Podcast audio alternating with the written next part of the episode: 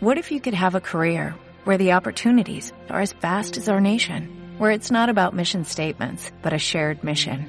At U.S. Customs and Border Protection, we go beyond to protect more than borders, from ship to shore, air to ground, cities to local communities. CBP agents and officers are keeping people safe. Join U.S. Customs and Border Protection and go beyond for something far greater than yourself. Learn more at cbp.gov/careers.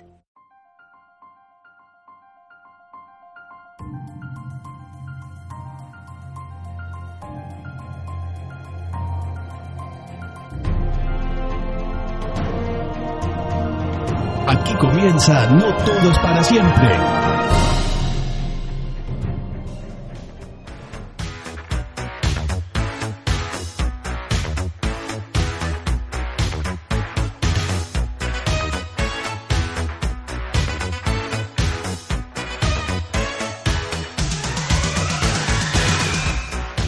Alégrame el día, dijo Harry Callahan en Harry el Sucio, por eso volvió No Todo es para siempre, un poco tarde, sí, pero se puede considerar como una semana especial, ya que como es extraña la fecha en que subimos este podcast, también es extraño todo lo que se vive en Netflix en los últimos días. Para comentar todos estos temas de serie, de películas, de tecnología, de cómics y un montón de otras nerdeadas, le podríamos decir, como lo hablamos todas las semanas, estamos aquí con Matías Pines. ¿Cómo estás, Matías? Muy una bien, semana ese, más. gracias por presentarme. Me alegro que estés muy bien.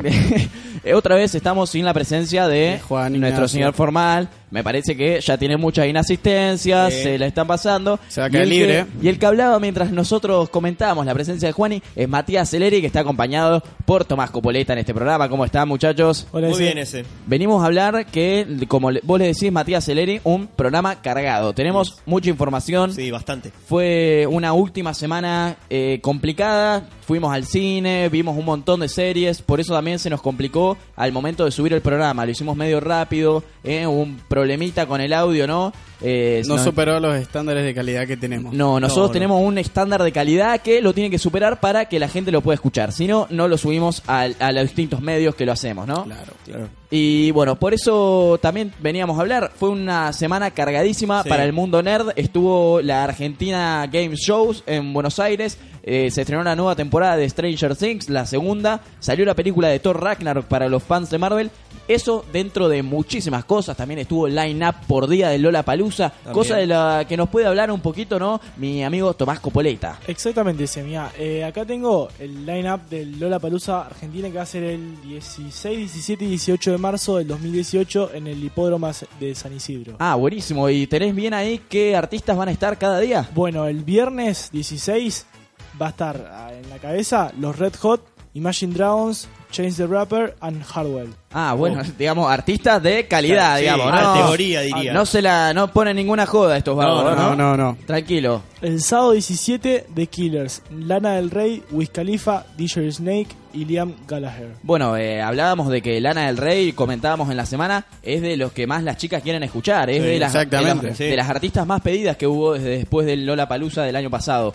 Y el domingo, Copoleta, El domingo 18, Pearl Jam, LCD Sound System, Kigo, The National and David Byrne. bueno, eso dentro de muchísimos artistas que va a Esos son los principales. son los sí, son los sí, sí, principales, sí, va a estar Las cabezas. Leo García y Benito Cerati van a estar ahí haciéndole, cantando algunas de las canciones de sus, de sus papás, algunas de las víctimas. Damas Eh, gratis. El Damas sábado. gratis, el clásico que va a estar. Ese Sí. va- Pelotas el viernes. la euforia, la euforia de Lola Palusa, Damas gratis en el 2018. Sí. Y va a estar el Kidzapalooza también, que va a estar Deep Roy. Esa es una sección nueva que va a haber para los más chicos. Así los padres pueden ir a disfrutar de un poco de música.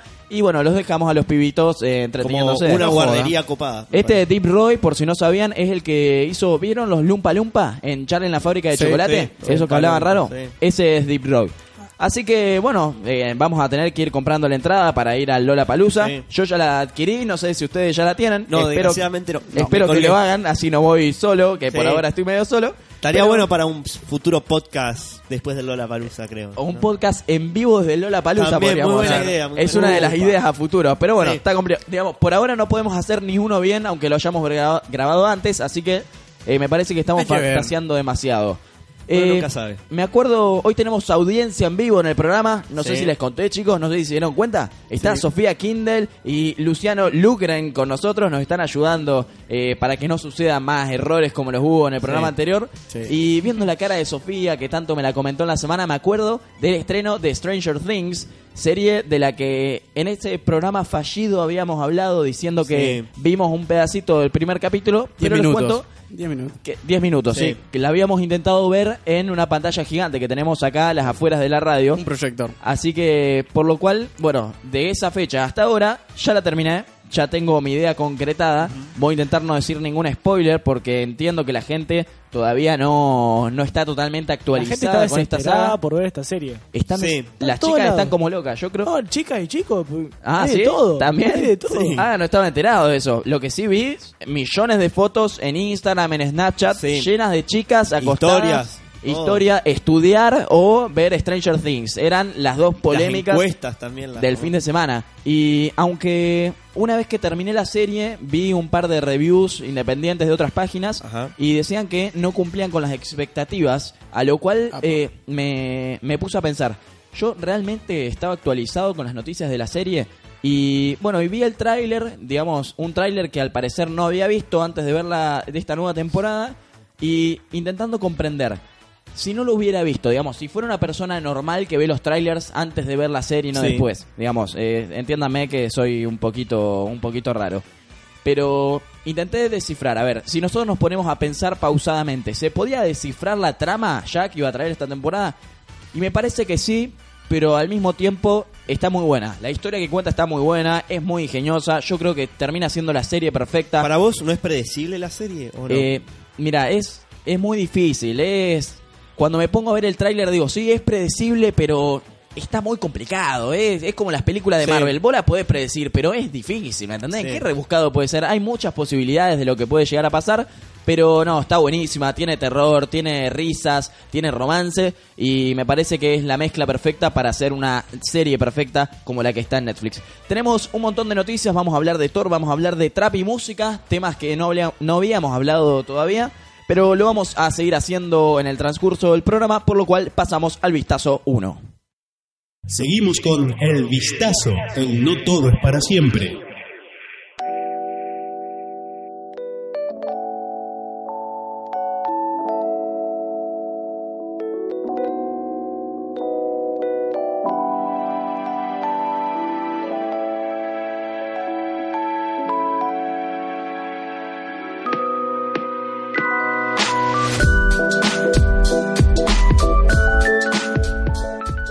Como ya te advertimos antes del mismo estudio que arruinó la vida cinematográfica y televisiva de los inhumanos y de un director que quizás es un poco cómico, eh, que no le gusta hacer muchas películas de superhéroe, Taika Waititi, llega una nueva entrega de este superhéroe, el dios del trueno, eh, que la verdad, bueno, tenemos muchas críticas para hacerle, la fuimos a ver junto con Juan Ignacio Wolfman, que me parece que lo único que hace es ir al cine, porque Sí. venir a la radio ya no viene. Eh, y la fuimos a ver también con Matías Pinés, que se comieron una rica hamburguesa dentro de la sala. Claro. Estábamos viendo cómo esconderla, parece que había hambre. Hamburguesa, papa con cheddar. Sí, todo. la hicieron bastante completita y después le tratan los pochoclos. Un menú ejecutivo, básicamente. Así que bueno, tenemos para hablar sobre Thor Ragnarok, la nueva entrega de una película de Marvel. Y hay críticas, sí. eh, y me gustaría saber la opinión tuya, Matías Pinés. ¿Qué pensás? Yo tengo dos cosas con esta película, una buena y una mala.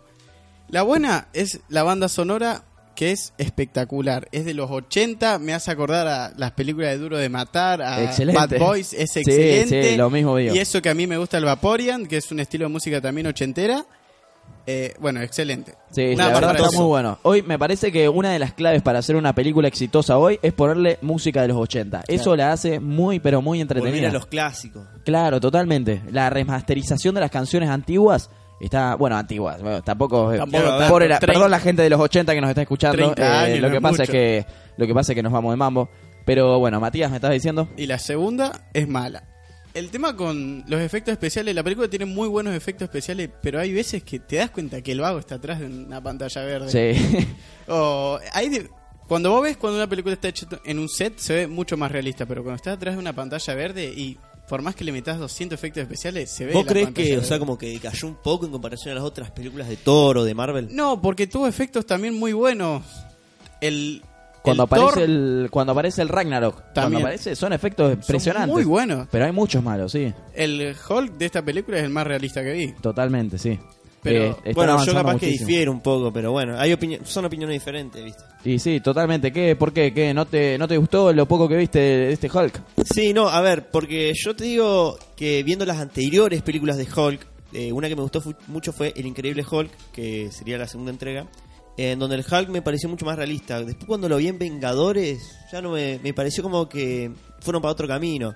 Pero es verdad, el universo Marvel eh, tiene muchas alternativas, digamos. Sí, yo creo que decayó mucho los efectos especiales, se notó muchísimo. a ver, sí. el problema de hacer una película llena de efectos especiales, que justo ayer veía un video sobre eso. En todas las películas, eh, a comparación de las que se hacían antes, se están usando efectos especiales. Sí. Hasta en el Lobo de Wall Street, la mitad de las cosas están hechas con pantalla verde. Sí. Eh, los caminos, los lugares que van a vacacionar. Duplican la persona también. Totalmente. Las escenas de acción las hace otra persona, le agregan la, la- las caras con estos puntitos en la cara que se le dicen, ¿sí? Para Sí, que hacer los efectos especiales. Y por tal motivo, si haces una película totalmente así, y muchos te salen excelentes y otros te salen muy mal, se va a notar. Y va a hacer que la película salga muy mal. Pero bueno, a pesar de esto, Thor tiene muy buena buen imagen, efecto. muy buena Sí. calidad de imagen.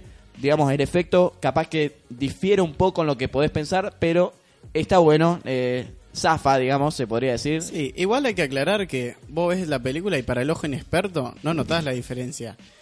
Pero para nosotros que somos un poco más exigentes Un poco más más críticos. críticos. y claro. aparte siendo aparte siendo Marvel no es Sí. cualquier pirincho. No, claro, Claro. No, no se le puede pasar ninguna. un Un- poco- claro, esperaría un poco más, capaz. Algo, No, un Bueno, poco pero- de excelencia. Claro. De todas formas, me parece que fue una película hecha especialmente para los fans que buscaban seguir con lo de los cómics. eh, una película más de, de Thor que tenga que ver con esto del Ragnarok. Y fue hecha especialmente para los fans, me parece. Sí, la Sí. verdad, no sé si para los fans, Claro. porque... Para mí un poco Para más- un público inexperto, me parece. Bueno, para yo mí. les quería hablar un poquito sobre este Taika Waititi y la idea que nos trae, la idea que nos quiere plantear. La comedia está sumamente Mal hecha. presentada en la película y Sí. no es que sea buenos chistes, son chistes muy malos. Yo lo creo que pone hay en la momentos. cara, reíte, acá está la parte para que te rías. Hay una hay un personaje nuevo que se llama Valkyria que la verdad eh, no sé si lo hicieron a propósito, si se le escapó, si, si en el momento daba mucha risa y en el Bueno, estudio estaban todos Yo riéndose. te había comentado, me acuerdo, en la semana, de algo sobre este personaje Valkyria, que fue tomado de Star Wars, no sé si te acordás. Ah, sí, que, que había Claro, una idea claro, ahí. Como Me- de Han Solo, un Han Solo en Marvel. Sí, se la ve y en, y en varias tomas, la verdad, Claro. se la ve ahí en un avión medio solitaria. Pero Ebria. bueno, ahí Ebria. sí, bueno, y eso es la parte más importante. Se la ve ebria en muchos momentos de la película y cuando baja, una vez que baja, cuando se la presenta de un avión, cae de golpe en un momento de seriedad, en un momento en el que Thor se ve comprometido, ella se cae de lo chupada, se podría decir que está. Y, y digamos, está fuera de lugar, ¿no? Sí, es un momento, es un nuevo personaje, viene con todo arriba, lo épico y se- te venís a caer. Pero en un fuera- momento donde creo que no había que haber gracia, Claro. creo yo. O terminar la presentación y después hacer que Claro. se caiga, que Sí, de sí. vuelta, todo lo que vos quieras. Sí, sí, igualmente fuera de lo mal puesta que está la comedia de este director, eh, la actuación de Tessa Thompson como Valkyria es muy buena, yo Sí. creo que tiene futuro en este universo cinematográfico. Sí. Espero verla como un personaje acompañando a Thor en la Guerra del Infinito, la cual se van a unir todos los personajes. Sí. Y bueno, también otra actuación excelente, creo que se le sacó un poco de protagonismo, es la de Kate Blanchett como Hela. Eh, sí, el villano principal, digamos, de esta Ah, película. sí, sí, sí. La, la mujer, la hija de Loki, puede ser. Eh, sí, No es la verdad, hija de Loki. Hay como Es- una es- malinterpretación. En la Sí. película se la presenta como La hija her- de la primogénita, Claro. primogénita de Odín. No entendemos bien a qué se referían con primogénita, porque en los cómics dice que es la hija de Loki y en la película Claro. dice que es la hermana de Thor, pero no dice nunca que es de Loki. Eh, medio un poquito Porque raro. Loki es adoptado. Loki, claro, claro, Bueno, totalmente. Tampoco hay que decirlo así de fuerte, creo yo. Bueno, No. pobrecito, che. eh, Loki. Bueno. No sé, ¿es la última película en la la que va a aparecer Loki. Loki? ¿Este actor como Loki? No, no, no, creo. sé, no, no, no, no, no, me parece que no. ¿No? Bueno, Ah, esperemos que no, porque es una No, excelente yo- actuación claro. la que hay siempre de Tom Hiddleston. Sí, y creo que le da vida al personaje de Loki, me parece. Y sí, bueno, eh, no solo que le da vida, sino que ya es uno de esos míticos como el personaje que interpreta a Mark Ruffalo, el que hace de Hulk. Sí. No solamente que lo vemos con un personaje de acción importante, sino que de históricamente es muy importante para esta saga de películas y bueno, esperemos que sea así. También el cameo de Stan Lee es excelente. Es excelente. Eh, aparece Igual, el mejor cameo para mí fue en Deadpool, que era DJ Sí. del club Ah, de es strip. tremendo, Sí, es tremendo. tremendo. Igual ahora como que aparece como peluquero, me parece. Como pelu- sí, A ver, una Stan Lee, rara. su sello es siempre aparecer en las películas de Marvel. Totalmente. Y a- pero no entiendo por qué. Porque dijo que se iban a terminar en un momento. Y yo, yo creí que ya había terminado todo esto. Y no terminó al final. No, no sé, viste. Eh, claro, yo también había leído eso, pero capaz que volvió a decidirse con aparecer. Uno nunca sabe, viste, cómo es esto de los actores. De los Me parece que lo vi también. eh, arranqué a ver la serie Legión. Esta serie de Fox que la hacen sobre los X-Men. Que Sí. está en la televisión Sí, sí. y se la puede buscar en internet también. No está en Netflix todavía. Pero ahí también me parece que hace un cameo. Y al parecer está apareciendo en todos lados que tenga relación con Marvel. Es impresionante. Y bueno, es lo clásico. claro, Es es un un sello toque de Marvel en Es toda una la película. película. Para resumir, es como resumir. Eh, la película, ¿más bueno o más malo? ¿Qué, qué es? Y mira, eh, si me lo preguntás así, mira, si querés ir con tu novia a divertirte un ratito, o si querés ir con un grupito de amigos que están medio aburridos dando vuelta en un shopping, Y tienen plata. vaya, y, Claro. tiene, y le sobra plata para ir a ver la película, Te la vayan a ver.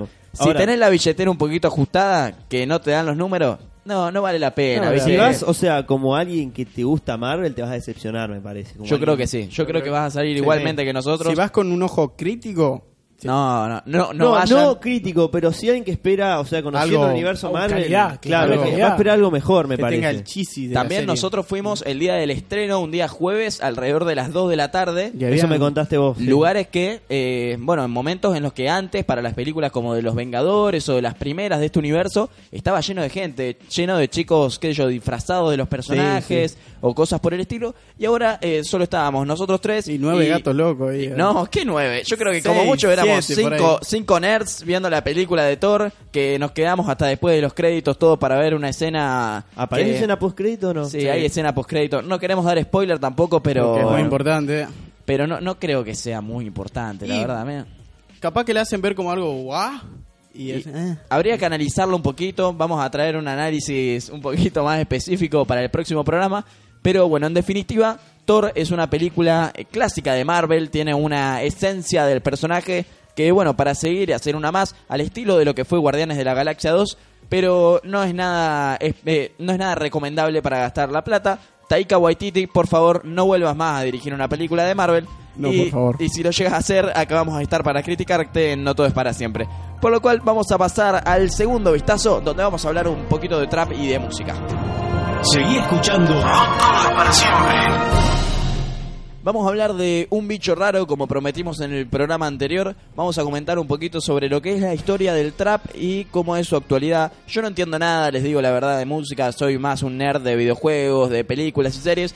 Y pero para eso tenemos acá al señor Matías Pinés y Matías Celeri, expertos en el ámbito musical, que estuvieron averiguando y estuvieron investigando en las últimas semanas para traernos hoy la última información y la, mm, la historia más preparada, digamos, la más compleja. Sí. Contanos un poquito, Exactamente, Matías. te voy a hablar un poco del trap, de sus orígenes, de por qué surgió y cómo es ahora. Y voy a ir despacio para que todos me entiendan. Dale, más despacito y con buena letra, como dice el dicho. Y bueno, arrancame contando. Por empezar, ¿Dónde surge? el trap, por empezar, no tiene una definición. Y surge, lo primero que se escucha de trap fue de T.I. en los 90 con Trap Music. Eso es para tener un poco de contexto, lo primero que se escuchó en ese álbum. Después, ¿por qué surgió? En la época de los 90, cuando Tupac, Eminem, Notorious Big, todos esos raperos de altísima calidad, que era la edad de oro, cuando se terminó eso, el rap quedó... Digamos, bien, bien caído. Sí, bien para caído. aclarar, Bien para, posicionado. para la gente Claro. que no conoce, digamos que Eminem, Tupac, como me dijiste, Tupac, Tupac, eh, eh, Notorious son Big, son artistas de rap, de rap, conocidos, claro, son claro, artistas son- famosos. Tupac, por ejemplo, eh, fue el mejor, o sea, el que llevó el rap y el trap a otro nivel porque fue el que más ventas tuvo, número uno. No, ¿viste? para. Una cosita que no hay que confundir el trap con el rap porque el rap es totalmente apa- Lo- el claro, lo que es pasa es que aparte el trap, para, eh, por lo que entendí yo leyendo, in- investigando, se desprende del rap, me parece. Claro, exactamente.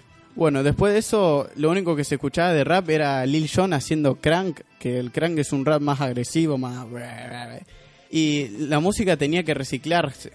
El trap tenía que reciclarse, el rap. ¿Y de qué habla? Todas estas letras de trap y, y rap. El ¿Hablan rap, de el algo rap en es un específico? poco más de protesta, un poco Claro, más de como poesía la vida de las calles. De maleantes. Habla Claro. de maleantes, de drogas. Había escuchado también que me habían dicho que era tipo de. Eh, ¿Cómo era? De las bandas estas tipo gangsters. Sí, que las bandas de, cantaba de ahí. las calles, de los barrios. Las pandillas, las famosas pandillas, tiene mucho que ver todo esto. Porque Sí. es, a ver, es. eh, el rap es muy americano también, me parece, ¿no? Claro, nace en el sur de Estados Unidos. Claro, en donde- los barrios bajos, digamos, más que nada. Y Claro. aparte en una época que ahí estaban todos. a ver, Bastante- Claro, no te hagas el 80, machito 90. porque te saco Bastante un arma caliente y- estaba el asunto. Sí, digamos, no, no saque, no te haga el vivo porque te llena el pecho de plomo, ¿no? ¿Qué Claro. significaba Claro. trap? El trap no tiene una definición en sí. Vos le preguntás a un trapero que lo canta y no te sabe dar una definición. Es más allá, las letras hablan de lo que sentís vos, de lo que querés hablar.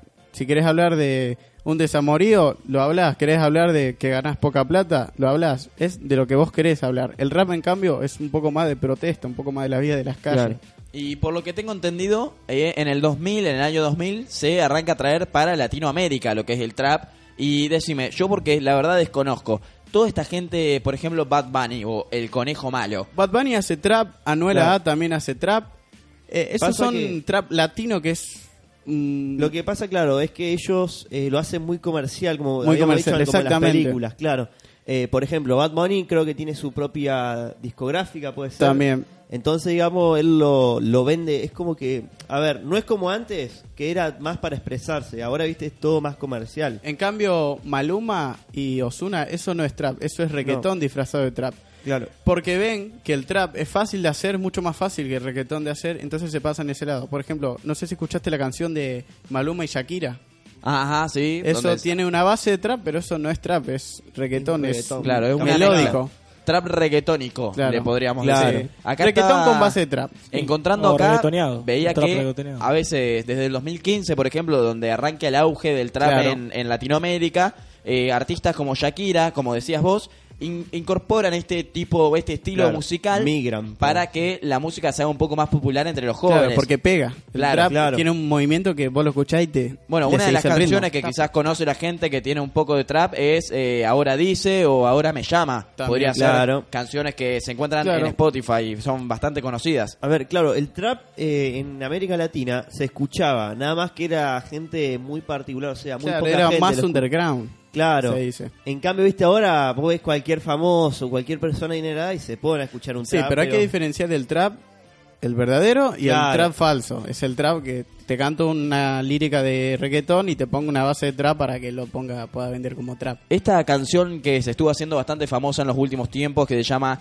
Creepy, Creepy Crash. Creepy Cash. Esta canción que hizo Farruko con Bad Bunny. ¿Sí? Eh, que se hizo muy conocida, que todos la cantaban, parecía una canción americana, pero no, era de América No, Latina. es de América Latina. ¿Eso es trap? Eso es trap porque Es tiene trap. las letras del trap. Las letras del trap, fíjate que no tiene sentido esas letras. Y hasta Son- como uno lo canta Son pegadizas, son... Claro, no, de- no tienen nada que ver con de- la... Sí, lo escuchaba bien. una vez y te lo acordás. Si estoy bien, me parece que Creepy Crush son drogas. Sí, por lo son- que he escuchado, no tengo mucha idea. Así y de, eso- de es lo que habla. El trap viene de trapichar, que son es un negocio ilícito. Vender droga, Traficar. vender- traficar. Claro. Está relacionado entonces con cosas ilícitas Claro. y con cosas de este estilo de banda gangster. Bueno, ¿no? claro. No tan gangster, sino más arreglártelas por Claro, vos mismo. Por ejemplo, eh, yo, a mí me gusta mucho el trap eh, antiguo. Uno de mis artistas favoritos es Colio.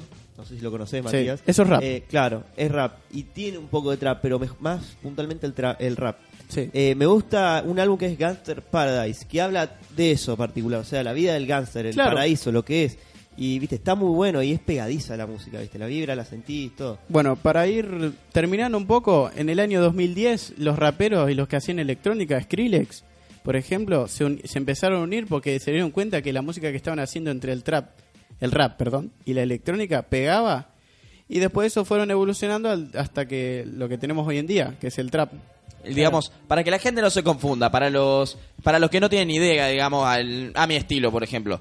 Estamos, estuvimos hablando de rap, Sí. de trap y de la música electrónica. digamos, claro. el rap y la, música electrónica, electrónica podés dejarlo un poco de lado porque es lo que se combinó con el rap para claro, formar el trap. Digamos, se une eh, Si lo el papá, el papá rap y la mamá electrónica se unen formando un hijo que se llama trap Claro, claro, para sí. explicarle en chino En básico a la gente, digamos. Si lo- formas, o ahora en día, a partir de ponerle 2015, eh, los reggaetoneros, los músicos latinos empezaron a, a incursionarse en esto del trap. Se pasaron al para, trap. Para vender. Para vender. Claro. Porque Claro, Solamente esto- dijeron, bueno, esto se está poniendo de moda, listo, me voy a esto. No, por ejemplo, Ozuna, Ahí vos ponete a escuchar las músicas anteriores a los 2015-2016 y vos ves que canta todo un reggaetón. Igual Don- Ozuna en 2015 creo que ni existía. Antes de eso. no, es existía, lo que pasa es que nadie lo escuchaba. Escuchá, estaba en Puerto Rico, Sí. ¿no? Y no sé si la, fórmula de, de cualquier canción que sea popular ahora es ponerlo a Osuna, digamos. Si, Claro. si en una canción famosa no está Osuna, no puede ser famosa, no, hay, chances. no hay un boliche que no, y no tengo Ozuna, no es boliche sino Ozuna. Totalmente. Así que, bueno, me parece que es una historia muy complicada Claro, para, para, ir tratarla. cerrando,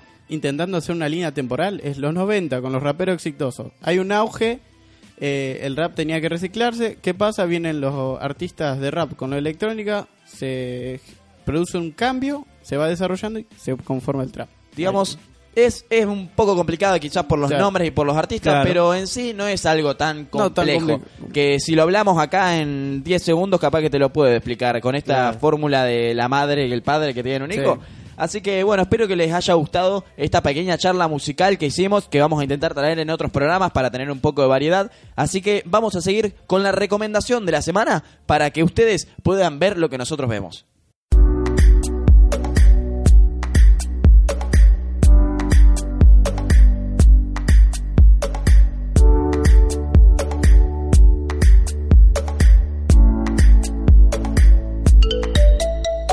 Llegamos a la sección donde te vamos a recomendar algunas series que podrías empezar a ver para estar al tanto y al nivel de nuestra nerdeada, se podría también decir.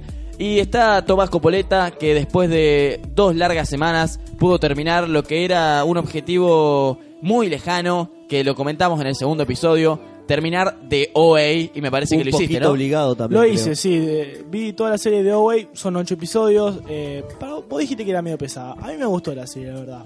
Eh, bueno, es una serie de drama, ciencia ficción, misterio, medio difícil de encajonar porque tiene un poco de todo en realidad. Eh, creada por eh, Britt Marling. Em, salió en Netflix el 12 de, oc- de diciembre del 2016, del año pasado. Eh, cortita, como ya dije, 8, episodios, una sola temporada. Em, cada capítulo más o menos de una hora, pero va variando, por ahí hay unos más de media hora, va variando de verdad. Y mm, Por eso decíamos también que era un poco pesada, porque el primer capítulo dura Sí. más Una de una hora. Una, hora. y cuatro o cinco minutos. Y es una historia un poquito densa, me pareció. Eh, Por eso no la seguí, pero ¿la recomendás para que la siga? Sí, sí, la verdad está muy buena la serie. Me parece que Matías Pinet A ver, yo tenía. tengo una pregunta. Iba a introducir el Claro. nuevo método de El nuevo medición. método de Método de medición medición. de no todo para siempre. Paro es un ¿ah? O es un eh. Para mí es un, el agudo, el, el El- primero. El, el A, el el A, A. el A. Podríamos, digamos, ahora en la página, no sé si saben, si se enteraron, la nueva página de notodesporasiempre.com, Actualizada. ahora actualizada Claro. totalmente, porque ahora tiene noticias, tiene review de distintas películas De y todo. tecnología. Bien completa. Por lo cual van a poder ver eh, qué opinamos nosotros de las películas que se estrenan, no solamente de las que hablamos en el programa. Por lo cual eh, podríamos, lo habíamos puesto con distintos más. La que más más tenía era la mejor y la que menos, bueno, eh, menos, digamos, Claro. eh, se entiende. Pero ahora lo podríamos poner con Por A. ¿Eh? y E. ¿Cómo es? digamos, el nuevo El método. nuevo método de, método de medición de- No clasificación. nos gustan ni las estrellas, ni Patente No, no, no, pendiente. no. ¿Qué punto? No, no. No, punto Entonces, recomendación clarísima de OA para verla. Sí, sí, completamente. Pero ¿tiene algo de terror o es solamente... Eh, no, terror no, creo que no. no, nada. ¿Comedia en algún momento? ¿Se mete algún chiste? No, No, bueno, me Drama, parece que no es de mi tipo, ¿viste? Cuando Tampoco una chica, cuando una chica no hace chistes y tampoco te, te da un miedo, ¿viste? No, Como que se va con chica- otros pibes. Eh, digamos, esa chica no me va, te tiene que dar un poquito de miedo. Y bueno, pero una chica especial. Imagínate que, bueno, la historia es que la, chi- la protagonista desaparece por siete años y vuelve a, su- a la casa con sus padres, la que vivió siempre, con unas habilidades nuevas. Como, bueno, ella, ella era ciega y vuelve a su casa con, con visión, vuelve viendo y, y la convierte en un fenómeno en la sociedad y, y recluta a cinco extraños, cinco chicos para una misión secreta y bueno, toda la temporada, toda la historia se basa en cómo, cómo le cuenta la historia a esos chicos para, para llevar a cabo su misión. Digamos, básicamente se fue un tiempito a la casa de los X-Men Ahí el doctor Xavier le Se dio un par de de poderes. eh, vacaciones espirituales. Volvió, le pintó cerilla a un, Claro. un profesor Xavier y dijo, ya fue, armo Bueno. mis propios X-Men, pero les pongo ahora el nombre de OA porque no quiero ser X-Men. Así que voy a hacer No la quiero que me pinte. reclamen el derecho de autor. Eh, por las dudas, si no entendieron, no tiene nada que ver con Marvel toda esta Claro. serie. No, no, bueno, si querés averiguarlo, va a tener que ver la serie. A, a mí me gustó. ¿Te gustó? Bueno, entonces, recomendación de Tomás Copoleta. Y ya que estamos hablando de estos mutantes, yo quería recomendarles la serie de Legión. Que como se los dije al principio del programa, y fue un error mío, no es de Fox, es de FX, que todavía no encuentro la diferencia. Lo único que le falta es una O, que la Claro. tiene el nombre de Lo que pasa me es parece. que FX pertenece a la cadena Fox, por las dudas. Pertenece. Ah, Sí, bueno, sí. entonces no estuve tan equivocado. Es una serie que está hecho en conjunto por este canal y Marvel, que tiene también solamente ocho pequeños y laberínticos episodios que trata sobre la vida de David Haller, que por si no lo sabían, este personaje es el hijo de Charles Xavier, del cual estábamos hablando. Y bueno, básicamente es la serie más profunda que vi hasta el momento de Marvel, que trata temas muy importantes sobre la psicología eh, y temas que nunca se habían tratado en unos personajes que la verdad no creía que podían llegar a hacerlo en siendo un universo tan animado y tan alegre como el de Marvel. ¿Pero de qué trata? ¿De qué? Bueno, básicamente lo que trata es de la vida de los mutantes cotidianamente. Nosotros siempre vemos este gru- pequeño grupito de X-Men que son los que dirige Charles Xavier en las películas como, eh, por ejemplo, X-Men Primera Generación, Claro. las, las últimas de X-Men.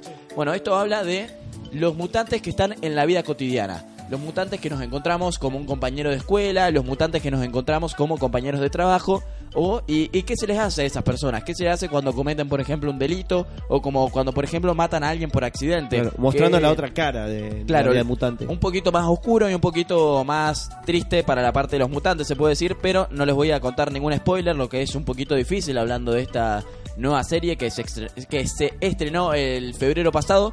Pero bueno, la van a tener que descubrir ustedes. Se sigue pasando por el canal de FX, a veces la pasan por Fox también. Y bueno, espero que la vean, así podemos hablar con un poquito más de spoilers.